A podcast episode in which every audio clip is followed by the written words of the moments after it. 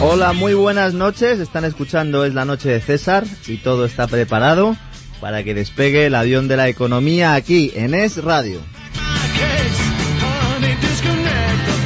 En esta segunda hora de programa tendrán toda la información económica que necesitan para que los políticos no les tomen el pelo y les engañen cuando comparecen en ruedas de prensa, entrevistas pactadas con periodistas lacayos o programas de televisión que se emiten en horario, en horario de máxima audiencia. Como ya saben, los fieles a este programa, aquí no se emplean tecnicismos ni palabras raras con oscuros significados. Queremos que se entienda todo y por ello hablamos de forma clara, sin perder el rigor que requiere esta materia, la economía, una ciencia que no es tan extraña ni lejana cuando se expone de forma sencilla. Estaremos con ustedes hasta las 10 de la noche, hora en la que Mariano Alonso volverá a coger los mandos de esta aeronave para ofrecerles la tertulia de análisis político. Hoy con María Blanco, Cayetano González y Uriel Macías. Analizarán toda la actualidad de la jornada.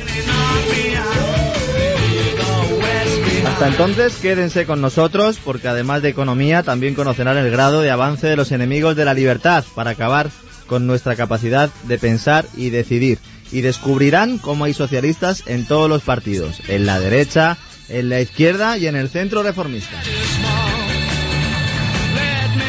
Y ahora cuando pasan dos minutos de las nueve de la noche y como ya es tradición en esta joven aerolínea, debo pedirles que se sienten, pongan los respaldos de sus asientos en posición vertical y abrochen sus cinturones porque despegamos.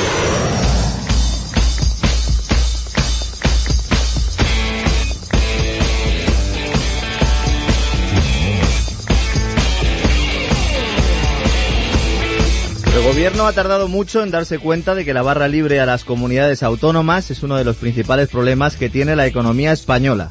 Durante años el dinero ha salido de la caja estatal con alegría, sin pensar en el punto clave que debe regir cualquier política fiscal, no gastar más de lo que se ingresa. El café para todos que se diseñó durante la transición es un modelo que está agotado. Durante la etapa de expansión económica, el ladrillo y el crédito fácil permitieron tapar las vergüenzas de este sistema. Nadie se preocupaba por conceptos como la responsabilidad fiscal o el equilibrio presupuestario, y todos los partidos políticos usaban el dinero de los contribuyentes para ganar poder en sus regiones, siempre con la mirada puesta en las urnas.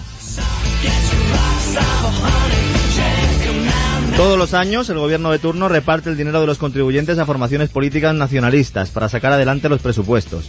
País Vasco, Cataluña y también Canarias reciben su parte del pastel a cambio de mantener al presidente de un país que rechazan y del que no se sienten miembros. Pero ahora, tras el último rapapolvo de Bruselas, las cosas se han puesto muy difíciles y el gobierno ha decidido mandar la pelota al tejado de los gobiernos regionales. Salgado les pide austeridad tras años de despilfarro y los representantes autonómicos quieren más tiempo para devolver lo que deben. Tiempo, un lujo que ya no nos podemos permitir.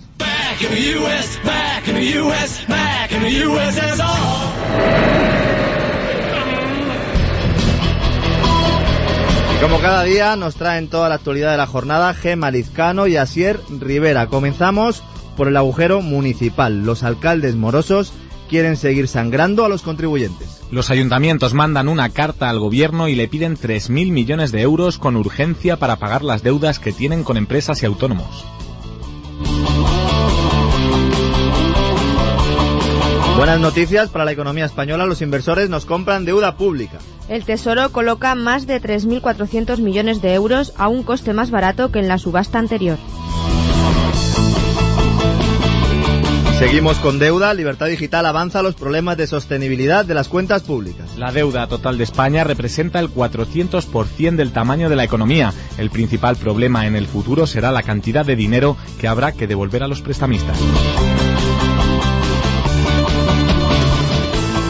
La VPO deja de ser prioritaria para el gobierno, se acaba el dinero de un ministerio sin competencias. La ministra de Vivienda, Beatriz Corredor, ha anunciado que recortará las ayudas a la compra de la vivienda protegida. Dice que impulsará el alquiler y la rehabilitación. Mientras los emprendedores sufren la subida de los costes laborales en la antesala de otro crecimiento del desempleo. Los costes que pagan las empresas aumentan. Además, los estudios privados auguran una tasa de paro del 19,8% en el tercer trimestre, la más alta de toda la Unión Europea. Y ahora mismo, en estos momentos, el gobierno está negociando con las comunidades autónomas un recorte del gasto. La vicepresidenta económica Elena Salgado reúne a los gobiernos regionales para intentar que gasten menos dinero del que ingresan.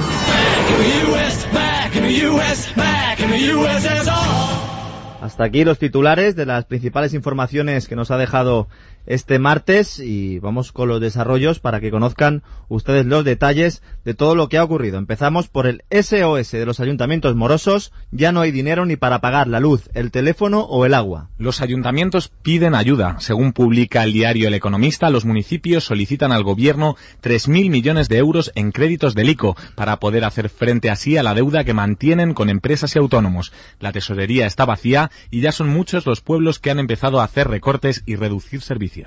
Esto no es eh, algo que nos coja de nuevas, hemos venido advirtiendo desde estos micrófonos desde el principio de la temporada lo que estaba ocurriendo con muchos alcaldes y con muchos municipios. Hay que decir que estos 3.000 millones son un simple adelanto porque la deuda que tienen los consistorios con las, eh, con las empresas, sobre todo con proveedores, gente que ha hecho obras para ellos y proveedores básicos, ya les digo, como los folios o los propios bolígrafos, pues están sufriendo impagos y entonces hay que irles adelantando el dinero porque la ley así lo exige. ¿Qué han pensado los ayuntamientos? Que lo mejor es que el Instituto de Crédito Oficial les preste el dinero para que vayan tapando estos agujeros. Es decir, deben dinero y piden más dinero a crédito para pagar el dinero que deben. Esto es una trampa eh, y solo se puede hacer ¿cómo? Pues con dinero público, que es el único que no es de nadie, como decía la exministra ya, afortunadamente, Carmen Calvo. Estos ayuntamientos dicen eh, o sostienen o se excusan en el, en el fin de la expansión inmobiliaria como un motivo de que se hayan quedado sin un euro en la caja, porque dicen que 20.000 millones de euros al año han perdido tras el pinchazo de la burbuja. Yo les digo que podían haber hecho como la fábula de la cigarra y la hormiga y haber guardado dinerito durante las eh, durante la época de las vacas gordas y ahora que vienen flacas pues no tendrían tantos problemas. Todos conocemos municipios donde se han hecho obras, eh, bueno, faraónicas. El caso de Madrid es indiscutible, pero también en muchas pequeñas localidades se han realizado obras, eh, se han realizado paseos, se han, urbanizado calles sin que existiera realmente una necesidad de ello, solo porque había mucho dinero en la caja. También se han eh, concedido proyectos a empresas públicas pues muchas veces adjudicados pues a, a, compañías gestionadas por amiguetes mediante procedimientos oscuros. Eh, Bruselas nos lo ha dicho, especialmente en materia urbanística. Al final, ya sé que pueden pagar justos por pecadores y que habrá alcaldes que estén sufriendo realmente la falta de una reforma en la financiación local, pero es, difícil separar el grano de la paja, sobre todo cuando este tipo eh, de organizaciones como la Federación Española de Municipios y Provincias deciden mandar una carta al gobierno pidiendo dinero. Dinero no es del gobierno, el dinero es de los contribuyentes. Y de momento, buenas noticias para la caja del Estado. Los inversores compran papelitos del Tesoro. Sube la confianza de los mercados en las finanzas públicas españolas. El Tesoro Público ha colocado más de 3.400 millones de euros en letras a tres y seis meses, un interés más bajo que el que se pagó en la última subasta. La publicación de los test de estrés ha ayudado a convencer a los inversores de la solvencia de nuestro país. Hemos conseguido colocar eh, deuda, es decir, vender papelitos, es decir, pedir un préstamo al sector privado, eh, que es eso lo que significa la deuda, ni más ni menos, un 26 más barato que hace una semana cuando conseguimos colocar 6.000 millones de euros. De todas formas, hay que decir que la prima de riesgo, que es la diferencia eh, entre el bono español y el alemán, lo que marca el grado de solvencia de la economía española, pues está eh, todavía en máximos históricos, a pesar de que es cierto que ha habido una relajación en los últimos eh, días después del test de estrés. Para que se hagan una idea, cuando se aprobó el plan de rescate de la Unión Europea, aquel plan de rescate que se aprobó con nocturnidad y alevosía, a las dos y cuarto de la mañana en Bruselas y que pues implicaba que el Banco Central Europeo iba a salvar a España y a otros países en apuros como Grecia, Irlanda o la propia Portugal, bueno, pues entonces la prima de riesgo, el índice este estaba en 160 puntos. Hoy está en 138. Ha bajado, pero todavía está en unos niveles insostenibles. No hay que olvidar que de momento también el apoyo del Banco Central Europeo es clave y también el respaldo de algunos países asiáticos. Pero como nos gusta ser justos y ser rigurosos, tenemos que decir que es una buena noticia poder financiarnos un pelín más barato que hace una semana. Además, es una noticia importante porque vamos a tener que pagar mucho en los próximos años. El endeudamiento de los españoles es insostenible, afecta a hogares, empresas y administraciones públicas. La deuda total de los españoles supone el 400% del Producto Interior Bruto. Esto quiere decir que si España fuese una familia y pidiese una hipoteca, tendría que devolver cada año el 20% del PIB, unos 200.000 millones de euros, tal como revela Domingo Soriano en un reportaje publicado en Libertad Digital. El principal problema de la economía española en los próximos años será así la devolución del dinero a los prestamistas. Es muy sencillo, como han caído los ingresos fiscales, eh, han caído la recaudación de impuestos porque la actividad económica se ha resentido mucho en los últimos meses, la única forma de conseguir dinero, como les comentaba antes, es vendiendo estos famosos papelitos, la deuda pública, letras, bonos y obligaciones del Estado. Esto es como una familia que se ha gastado todo el dinero y entonces pide más para seguir funcionando. La clave aquí está en que como al final eh, el dinero eh, proviene de nuestros bolsillos, es decir, el sector público respalda sus impagos con el dinero de los contribuyentes, es muy difícil que no se le preste. A ver si están dispuestos eh, nuestros inversores, antaño llamados especuladores por el gobierno, a refinanciarnos o nos cierran el grifo en los próximos meses. Por eso considero muy importante pues la reducción del interés en la subasta realizada hoy. Se lo voy a explicar de forma fácil. La deuda sirve para financiar el déficit, es decir, la diferencia entre ingresos y gastos del Estado durante un año. Y esta deuda, pues siempre la acaban pagando, pues efectivamente, los contribuyentes a través de los impuestos. Nosotros, nuestros hijos y nuestros nietos. Y mientras el Ministerio de Vivienda sigue retirando ayudas y ahora le toca a las VPOs.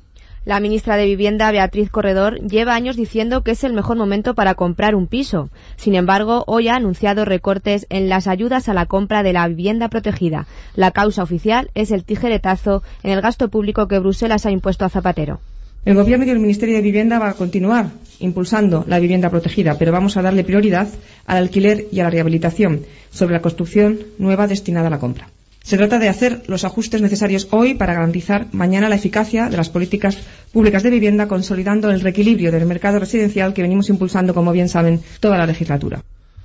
Bueno, este ladrillo que se acaba de marcar la ministra Corredor, y nunca mejor dicho, porque la ministra del ramo eh, solo sirve para enmascarar lo que sucede en realidad. Y son dos cosas. En primer lugar, Zapatero se quiere cargar el Ministerio de Vivienda. Voy a decir por fin porque resulta que el Ministerio de Vivienda no tiene competencias. La única competencia que tiene es dar las ayudas a la vivienda de protección oficial. Si ahora se va a cargar las ayudas a la compra, dice que las va a mantener en alquiler, sería un paso para retirarlas pues eh, por completo. Lo que quiere hacer Zapatero es crear una Secretaría General, que es lo que se le lleva pidiendo desde hace prácticamente años, pero ahora como para el gobierno ya no es una política clave la, la, la de vivienda, pues va a decidir desmantelar gradualmente esta cartera. Apunten el nombre de corredor como candidata eh, a las elecciones en Madrid para 2011, porque es ahí donde quiere ir la señora Corredor. Ya saben, nosotros aquí en Es Radio les anticipamos noticias. Y también les tengo que decir que prepárense, porque esto es una broma comparado con la decisión del gobierno de eliminar las ayudas y las ventajas fiscales a la compra de vivienda para los más ricos. ¿Saben quiénes son los más ricos para el Ministerio de la Vivienda? Los ingresos superiores a 24.000 euros no podrán desgravarse en el impuesto sobre la renta la compra de vivienda. Esto sí es una política social. ¿Verdad, señor Zapatero? ¿Verdad, señora Corredor? Por cierto, que para el que no lo sepa, señora Corredor es registradora de la propiedad. Como el señor Rajoy. Una carrera que al final tiene muchas salidas. Más, la reforma laboral se retrasa mientras suben los costes que deben pagar las empresas por contratar trabajadores. El coste laboral bruto por trabajador superó los 30.000 euros el año pasado, casi un 3,6% más que en 2008, según una encuesta del Instituto Nacional de Estadística. Además, la tasa de paro se situará en el 19,8% en el tercer trimestre de este año, la cifra más alta de la Unión Europea. Así lo indica el euroíndice laboral que elabora ADECO. Esta tasa del 19,8% incluso sería optimista porque en el primer trimestre de este año hay que decir que a pesar de los intentos de la señora Salgado por tapar la boca a los señores del Instituto Nacional de Estadística, la encuesta de población activa determinó que la tasa de paro era del 20,05, no del 19 eh, y pico, que era lo que pretendía la señora Salgado. Una vez eh, realizada esta salvedad, hay que decir también que en la reforma laboral que se está negociando en el Congreso se están centrando mucho las conversaciones, sobre todo eh, por los enfoques de determinados medios de comunicación, por el coste del despido y a lo mejor habría que centrarse un poco más en el coste de las contrataciones que si se redujeran pues podría ayudar a reducir esta increíble bolsa de paro que tenemos con casi 5 millones de parados y podría pues facilitar que las empresas aumentaran plantilla aunque vengan mal dadas. Claro que para eso también habría que reducir el impuesto de sociedades en lugar de subirlo, que es lo que va a hacer el gobierno quitando deducciones. Así que nada, eh, apunten esta, el coste laboral aumenta para que luego digan que los emprendedores, los pequeños empresarios, pues eh, son mala gente que despide trabajadores. Un empresario siempre e intenta hacerlo todo lo posible para no despedir trabajadores, especialmente un pequeño y mediano empresario que son el 95% del tejido productivo español. Salgado, como les, explicaba al principio en el editorial, Salgado quiere atar en corto a los gobiernos autonómicos y en estos momentos está reunida en el Consejo de Política Fiscal y Financiera. La ministra de Economía, Elena Salgado, ha reunido a todas las comunidades autónomas para celebrar un nuevo Consejo de Política Fiscal y Financiera. El objetivo es reducir el déficit autonómico. Como les digo, el déficit, insisto, es la diferencia entre ingresos y gastos. Resulta que las comunidades autónomas, como ha hecho el gobierno, han gastado más de lo que han ingresado. Lo que pasa es que las comunidades autónomas tienen una ventaja y es que piden el dinero antes de gastárselo al gobierno, es decir, a todos ustedes, entre los cuales me incluyo. Ahora mismo el, el techo del déficit, el techo de la diferencia entre ingresos y gastos está en el 2,5% del Producto Interior Bruto. Esta es la cantidad a la que pueden aspirar las comunidades autónomas y el gobierno quiere reducirlo a la mitad en 2011 y 2012 y otro tijeretazo más fuerte en 2013 que curiosamente va a ser cuando ya no esté el, gobierno actual pues eh, ocupando el poder en este país. Es, es, complicado, pero es que ya sabe usted cómo hace, ya saben ustedes cómo hace las cosas la señora Salgado. Si se puede aplazar a 2013, mucho mejor. Ahora mismo Salgado quiere negociar recortes en los números rojos que acumulan las autonomías y de momento ya antes de la reunión los eh, responsables regionales le han dicho a Salgado que los 5.500 millones que tienen que devolver de anticipo de 2008 no, no los van a pagar ahora. Le han pedido más de cinco años para, para devolverlos. ¿Dónde está el dinero, señores eh, representantes regionales? Es que me niego a decir responsables porque son más bien irresponsables. Ahora Salgado lo que está intentando es eh, pues poner la pelota en el tejado autonómico y decir, eh, bueno, pues que son las comunidades autónomas las que tienen que aplicar los recortes que exige Bruselas. Al final van a tener que recortar municipios, comunidades autónomas y gobierno, porque si no, no vamos a poder cumplir con los criterios y la señora Merkel nos va a traer carbón en Navidad y carbón del que contamina, señor Sebastián. ¿Qué ha pasado en las bolsas, Asier? Pues el IBEX ha llegado hoy a los 10.645 puntos al registrar una subida del 1,32%. Las entidades financieras han liderado también hoy por segundo día consecutivo el repunte del mercado español.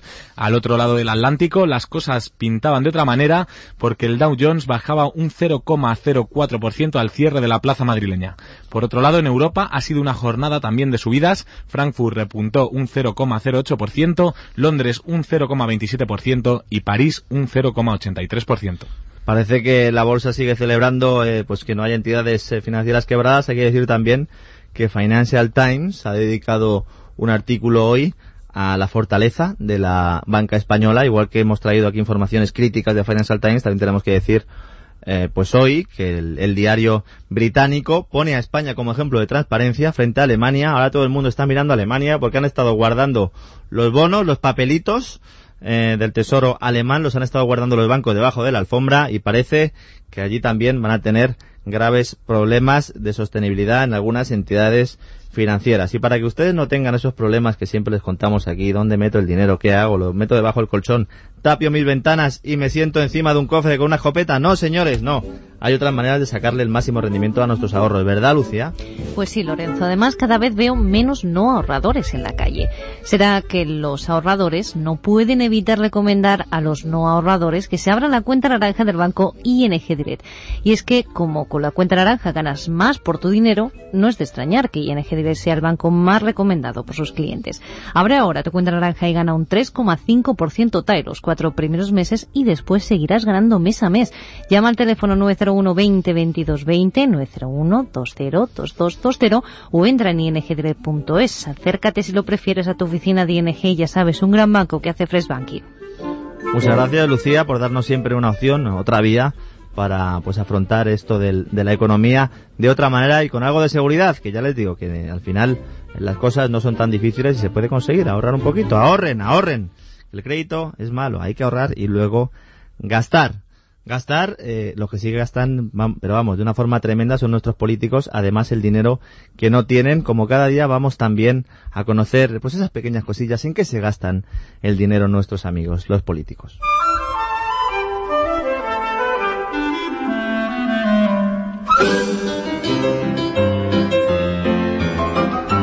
La sintonía del golpe, que obviamente pues no es casual, ya llevamos unos días y lo podemos admitir sin tapujos.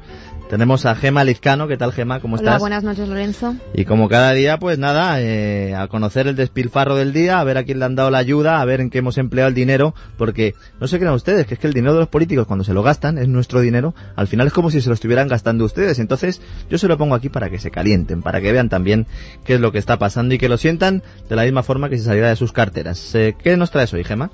Pues escucha atentamente, Lorenzo, porque según el diario digital canario Eldía.es, el Gobierno de las Islas destinará más de un millón de euros para que la Unión General de Trabajadores y Comisiones Obreras creen un servicio de asesoramiento a parados.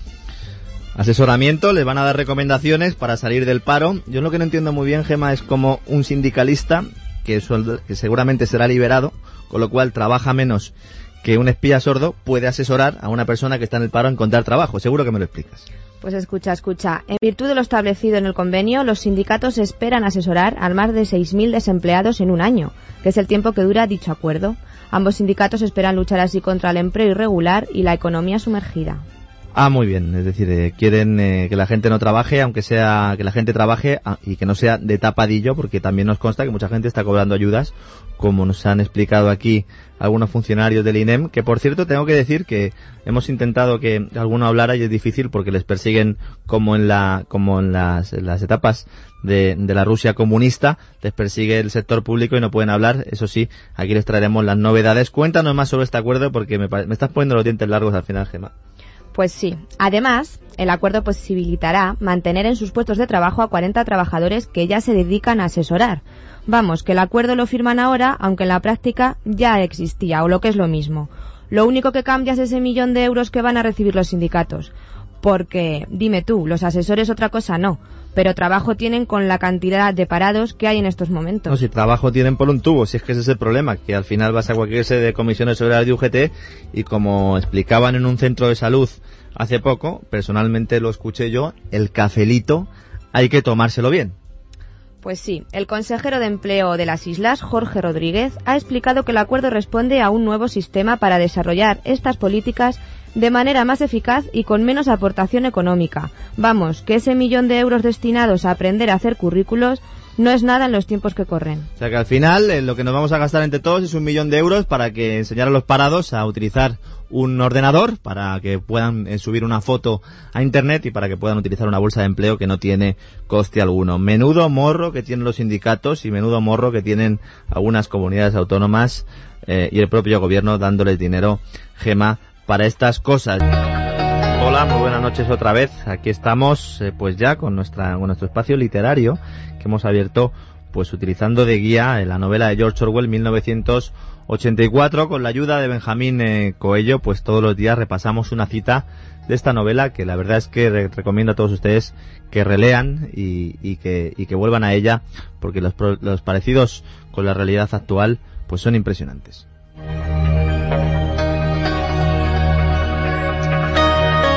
Benjamín nos ha contado durante estos eh, días, eh, desde el principio de la temporada veraniega de este programa, en Es la Noche de César, pues eh, los vericuetos por lo que transcurre la vida de nuestro protagonista Winston Smith, que trabaja en el Ministerio de la Verdad, ocultando y falsificando la historia. Además, también pues ha descrito pues como en esta sociedad totalitaria no existe la libertad de pensamiento y se ha creado un nuevo sistema de lenguaje, la neolengua, para evitar cometer crímenes mentales. Y dirán ustedes, ¿qué es un crimen mental? Más bien, ¿qué es un crimental? Es el crimen del pensamiento.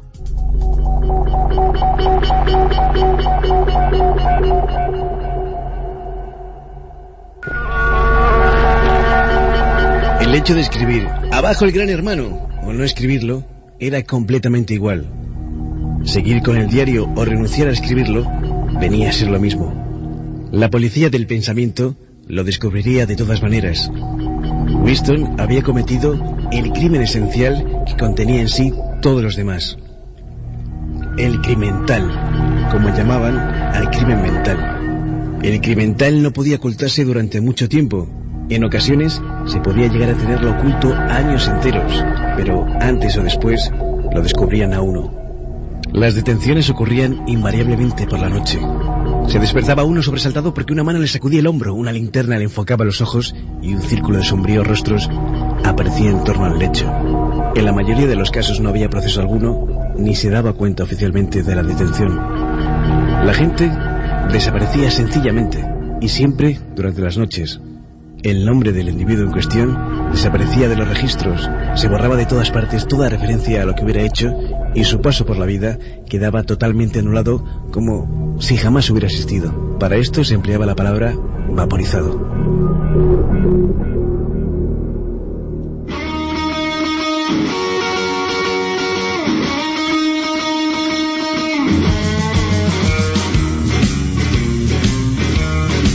Pues ustedes tienen libertad para pensar lo que quieran porque nadie va a entrar en sus casas a decirles lo que tienen que hacer o que decir. En todo caso, nosotros, y si nos lo permiten, desde sus transistores, aparatos de música, ordenadores o televisiones, les mostraremos lo que cuenta el régimen.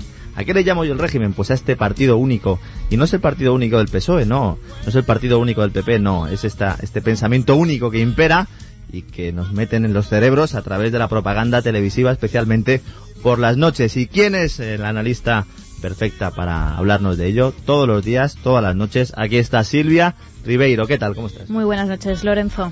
¿Todo en orden? Todo en orden, perfecto. Cuando quieras despegamos, hemos elevado rampas. Pues dispara porque siempre vienes cañera y yo me parece que también. También. Hoy les voy a adelantar, tengo que adelantarles una primicia internacional. Hay crisis. Y ¿Hay crisis? en España. Además, puedo confirmarlo, tengo incluso datos. He intentado ponerme en contacto con cuatro, con la televisión de Prisa para contárselo, pero al final me lo he pensado dos veces y no he llamado, creo que iban a pensar que estaba loca o algo así, y me he echado para atrás. Si no, si no me crees, escucha con atención esto. Ellos, cuando hablan de ella, de la crisis, eh, como no la conocen, la tratan de usted. A Doña Crisis le gusta la cultura, por eso Doña Crisis ya se había metido en el sector del libro, del disco, del DVD y del cine. En 2009 Doña Crisis se ha atrevido también con cosas que nunca había hecho, actuar en teatros, tocar en directo y jugar a la consola. Con su cambio de gustos, Doña Crisis ha dejado de ir al cine. A ver, ya han dado un paso. Reconocen que hay crisis, incluso reconocen que hay crisis en España y ahora han descubierto que está afectando al mundo de la, de la cultura. Es raro, Lorenzo, porque cualquier persona que está sufriendo ahora mismo los efectos de la crisis prefiere recortar de comer o de vestirse o de transporte que de ir al, cine, por ejemplo, o comprarse un disco, porque sabemos que el canon que pagamos es muy, muy beneficioso, además para todos, no solamente para los artistas. Dicen aquello de que la ironía no se comprende en radio, pero Luis del Pino ha demostrado en esta casa que sí se comprende y muy bien. Señores de la GAE, dejen de robar al personal. Me ha gustado mucho lo de Doña Crisis por aquello de que es un ente extraño que no tiene ni cara eh, ni se le puede ver, como decía el ministro Corbacho. Esto es lo que sirve luego a los sindicatos para manifestarse contra la crisis o a miembros del Partido Socialista para manifestarse contra la crisis en lugar de contra el gobierno que ha dejado esto como un solar. Ya es lo más grande. Espera porque aún hay más ellos solitos, a los de cuatro me refiero, que hay veces que les cuesta, si alguien no les da una pildorita, se han dado cuenta de que la innovación y las tecnologías pues podrían ayudarnos a salir de la crisis. Ahora solo falta que se lo cuenten a sus amiguitos, a los de la Cuchipandi, es decir, a, los de Moncloa, para que fomenten la investigación. Eso sí, primero tendrían que encontrar a la ministra del ramo, es decir, dónde está Wally o dónde está Cristina Garmendia.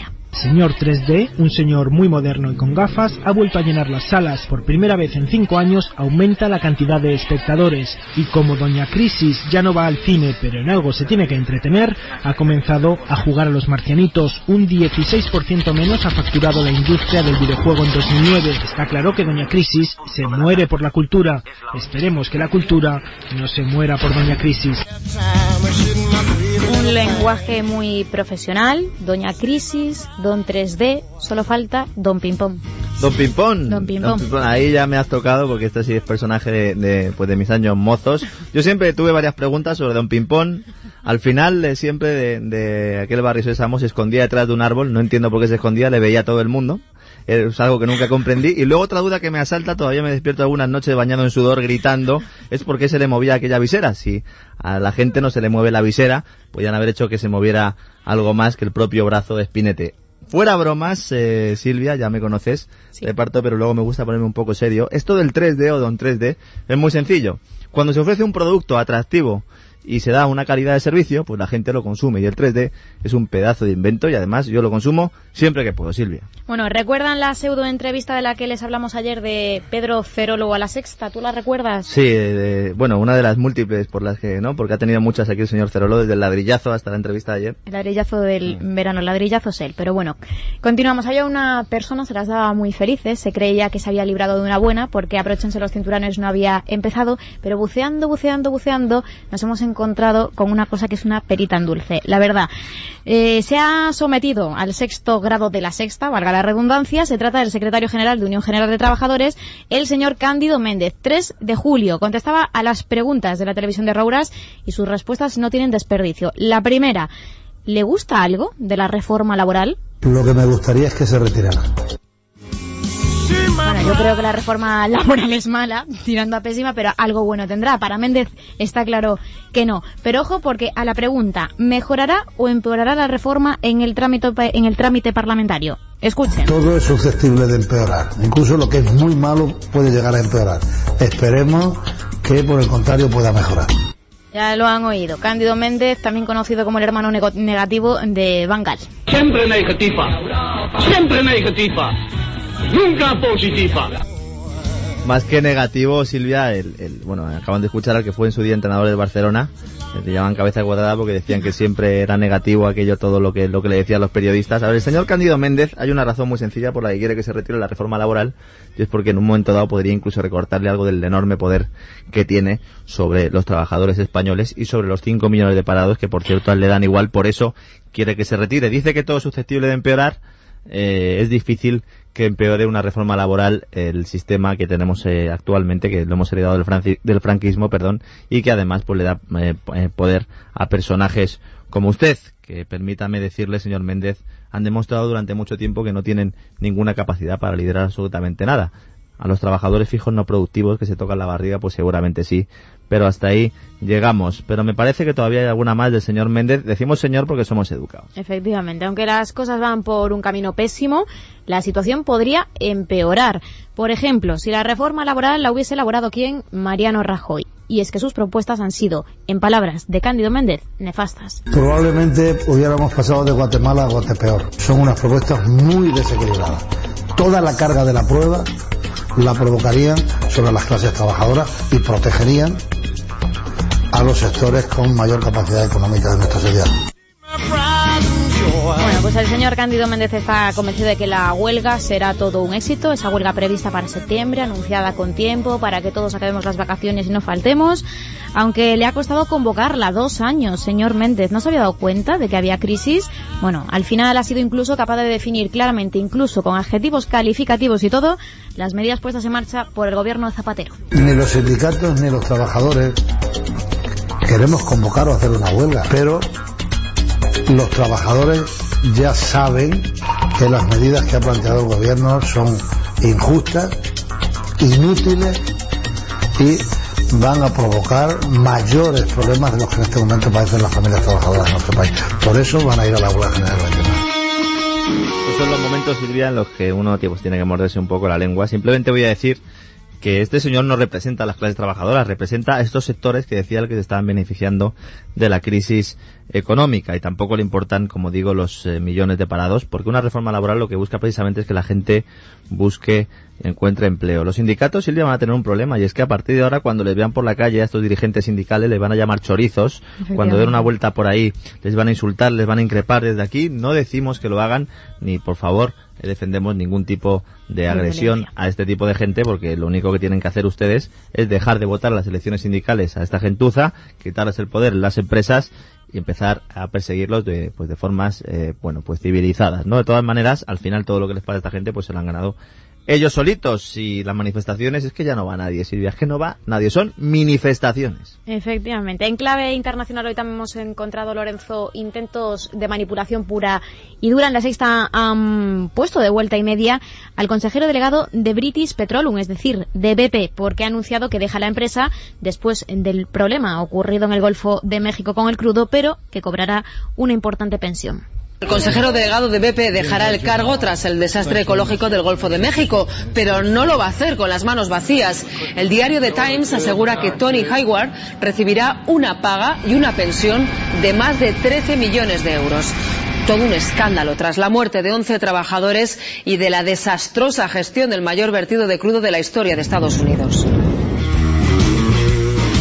Lo que es un escándalo, eh, señores de la sexta, es que un medio de comunicación cobre dinero eh, del sector público y que luego se den unas indemnizaciones tremendas cuando alguien sale o entra de la casa, que se paguen unos contratos a gente pues que se dedica a manipular y, falsear estadísticas y falsear la información. ¿Saben ustedes a quién está, quién va a pagar eh, la indemnización al presidente, al consejero delegado de, de BP? Pues sus accionistas, que es una empresa privada. Ya sabemos que a ustedes lo de las empresas privadas, lo tuyo es mío y lo mío también es mío, como reza también pues el ideario socialista. Eh, además, eh, yo no he visto a ninguna ecologeta que eh, protesta aquí en España por los vertidos de BP, porque claro, se lo están haciendo al señor Obama y el señor Obama pues es de izquierdas, es de los nuestros. Cuando digo de los nuestros, digo de los ecologetas. Y sí, sí, estoy diciendo ecologeta. Ecologeta, como el señor Juan Costa, también del Partido Popular, que en un libro lamentable llamado Una revolución imparable, impagable diría yo, nos sigue vendiendo las bondades de una sociedad pues eh, prácticamente pues una sociedad totalitaria basada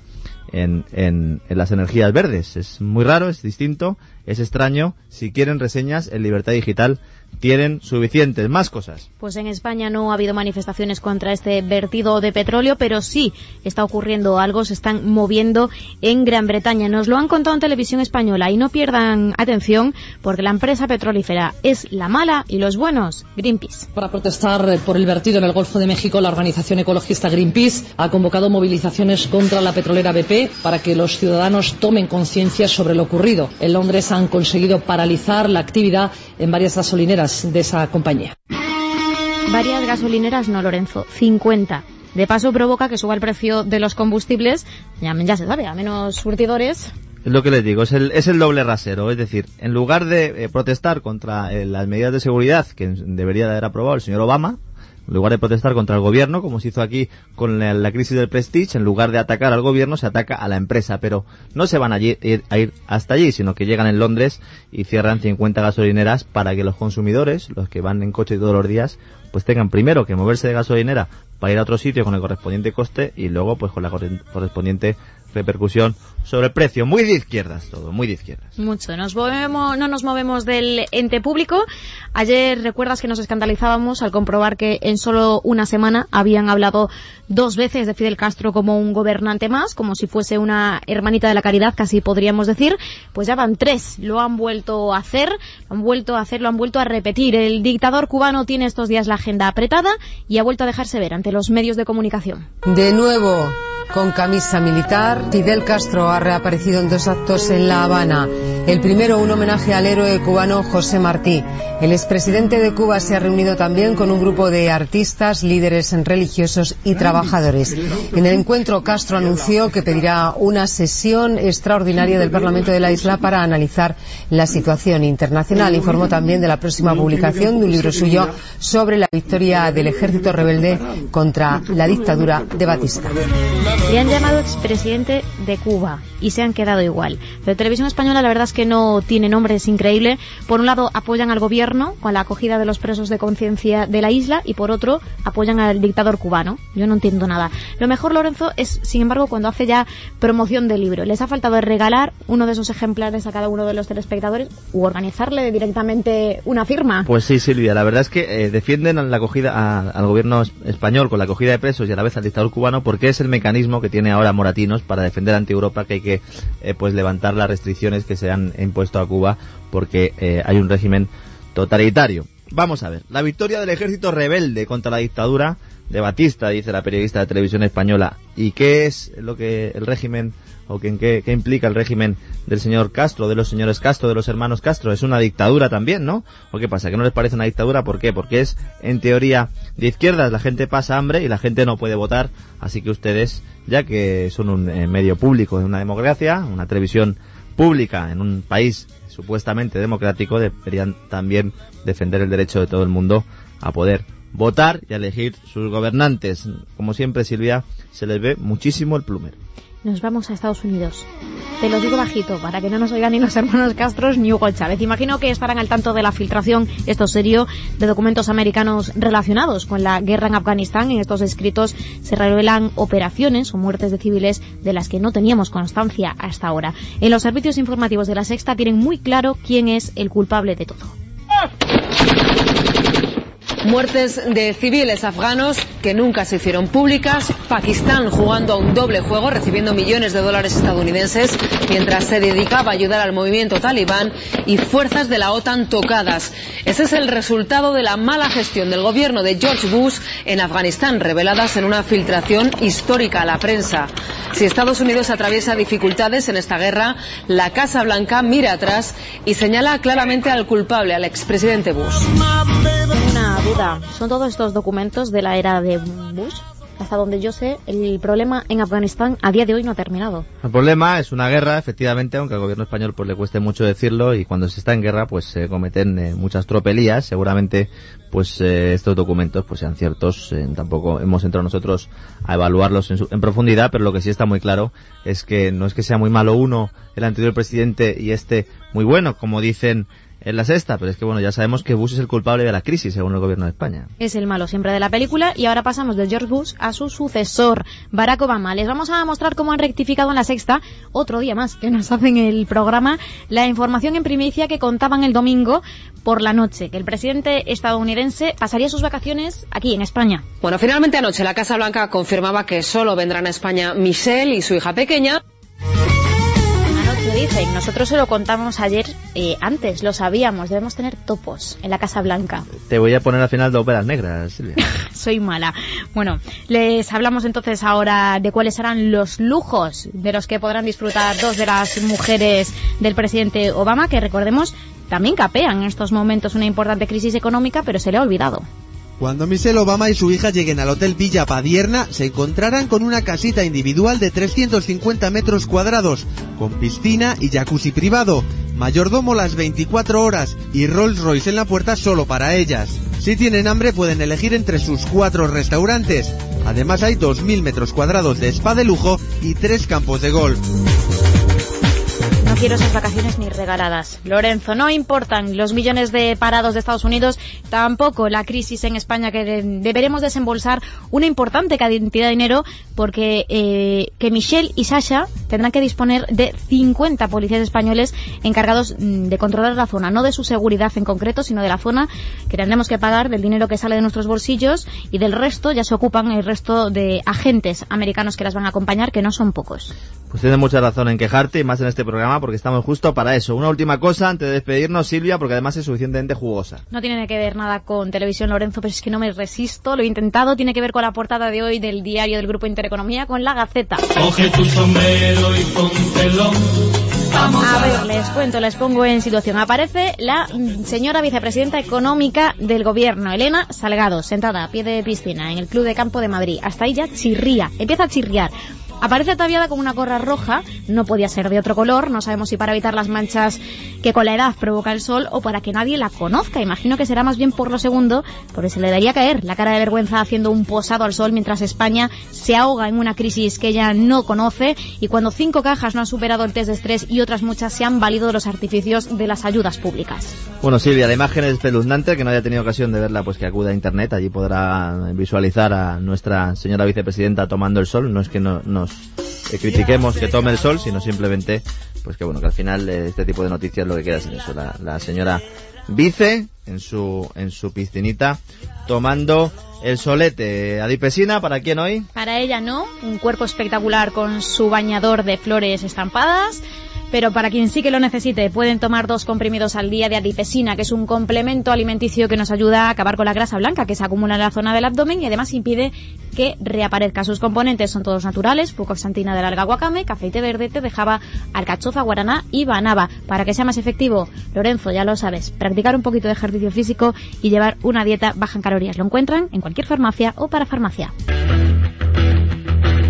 Y como siempre, con Led Zeppelin, está también Alba Garavito que nos trae la noticia liberticida del día. Mañana leerán en algunos periódicos y páginas de internet que según la Agencia Estatal de Meteorología, las temperaturas máximas subirán hasta 6 grados a partir del año 2071. Sí, han oído bien, el organismo hace cálculos sobre supuestos climáticos que se producirán dentro de 60 años. El informe que ha sido presentado por la secretaria de Estado de Cambio Climático, Teresa Rivera, y el presidente de la agencia, Ricardo García Herrera, señala además que se reducirán mucho las precipitaciones. En función de sus previsiones, estos organismos públicos aseguran que Madrid tendrá el clima de Sevilla y que el de Sevilla será similar al de Tucson, región situada en Arizona, Estados Unidos. Siguiendo con las comparaciones, el informe establece que el clima de Pamplona podría ser como el madrileño y apunta a la necesidad de cambiar la temporada turística de Valencia a meses en los que el calor permita la visita de veraneantes. Menos mal que entre tanta barbaridad, la secretaria de Estado de Cambio Climático admite que no se trata de una proyección irremediable, pero se le ve el plumero cuando anuncia que el objetivo del estudio es obtener información para la acción. Efectivamente, Alba, y dirán ustedes por qué es esta noticia liberticida. Pues porque esta es la forma que tiene el poder para manipular a la opinión pública. Primero se conciencia a la población sobre un problema que no está comprobado ni verificado de forma científica. Luego se encargan estudios a la carta para probar hipótesis de partida y más tarde se cobran impuestos con la excusa de proteger a la población del supuesto problema. Los oligopolios se benefician de esto también, ya que son en muchos casos receptores de ayudas públicas y si no, vean lo que ha pasado con las energías renovables. Dirán ustedes, a Don Lorenzo se ha ido la cabeza. Pues no, señoras y señores, cuando se acude al estudio, al famoso estudio, que ya se va a convertir famoso a partir de mañana, tal como nos contaba Alba, reza así el texto. Las proyecciones climáticas se basan en resultados de modelos informáticos que implican simplificaciones de procesos físicos reales que actualmente no se comprenden totalmente, por lo cual la precisión de las proyecciones climáticas aquí disponibles pues eh, no, no, asume, no asume responsabilidad ninguna. La organización que ha hecho el estudio. Alba, muchas gracias por traernos esta barbaridad. No se lo crean, no se lo crean esto de la temperatura y todo esto del, calentamiento global. Es una filfa y ya lo verán ustedes como al final se va a demostrar. Rápidamente, Silvia, con la agenda.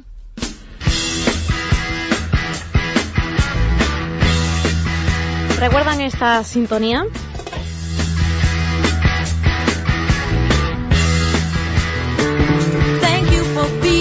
Es la de las chicas de oro. Dentro de poco la compañía de José Luis Moreno entra, estrenará la versión española en lente público. Ya sabemos quiénes serán las protagonistas. Alicia Hermida dará vida a la más veterana de estas mujeres, a Sofía. El papel de Dorothy, su hija, será Concha Velasco en la piel de la ingenua del grupo. De Rose se pondrá Carmen Maure. Por último, Lola Herrera será Blanca Blanche en la serie original. Imagino, Lorenzo, que la señora Aido estará encantada. Cuota femenina más que cubierta. Ya saben, esto se hace con su dinero. Están ustedes contentos de que se haga la chica de en España, pero vamos a ver. Pero es que eh, no se da cuenta el señor Oliar, alias el chaval, de que hay un pozo y un agujero en televisión española tremendo. En fin, menos mal que hay cosas solidarias y hay cosas de verdad donde pueden asistir nuestros oyentes y evitar poner la televisión para tragarse esta bazofia. Mañana no deberían perderse lo que va a ocurrir en la granja de San Ildefonso, un concierto solidario a beneficio de los damnificados por el terremoto de Haití que casi tenemos olvidados. El protagonista de la velada será el tenor José Carrera, siempre solidario y más desde que padeciese una leucemia, después de la que creó una fundación dedicada a la investigación de la enfermedad. Carreras cantará los temas de algunas de las películas más recordadas de la historia, es El Padrino o El Fantasma de la Ópera. Muchas gracias Silvia, ya saben, el señor Carreras, eh, pues bueno, pues así están y si no, pues eh, echen una mano a este tipo de fundaciones, a este tipo de organizaciones que al final son las que valen. Porque el dinero, ya les digo, al final se dedica a cosas, las chicas de oro, es que me has dejado Silvia, me has dejado con mal cuerpo. Vamos a conocer que cuentan mañana los diarios de prensa económica y hasta aquí así es Rivera para contarnos.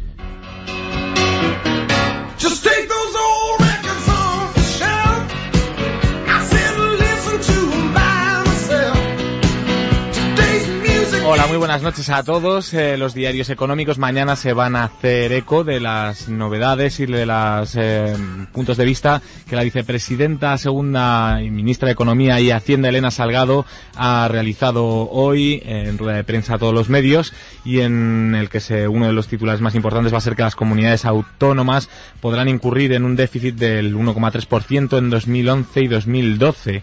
También se hacen eco los diarios de, de la buena racha de, del IBEX 35, que ha subido un 1,32% hasta los 10.645 puntos, como avanzábamos antes, y eh, cada diario analizará las claves de esta subida según su, su particular punto de vista. También será, será noticia en El Economista, que según la ministra, la propia ministra de Vivienda, Beatriz Corredor, el gobierno elimina las ayudas a la vivienda para impulsar así el alquiler. Muchas gracias, Asier. Eh, acabamos esta hora de la economía. Ahora se quedan con María Blanco, Cayetano González y Uriel Macías, eh, además de Mariano Alonso, que entrevista a David Cantala Piedra, profesor de la Universidad Complutense y un especialista, un especialista perdón, sobre Afganistán. No se lo pierdan, pero antes hay que saber, ¿ha tocado la 11? ¿No les ha tocado la 11? A ver, ¿cuál es el número de?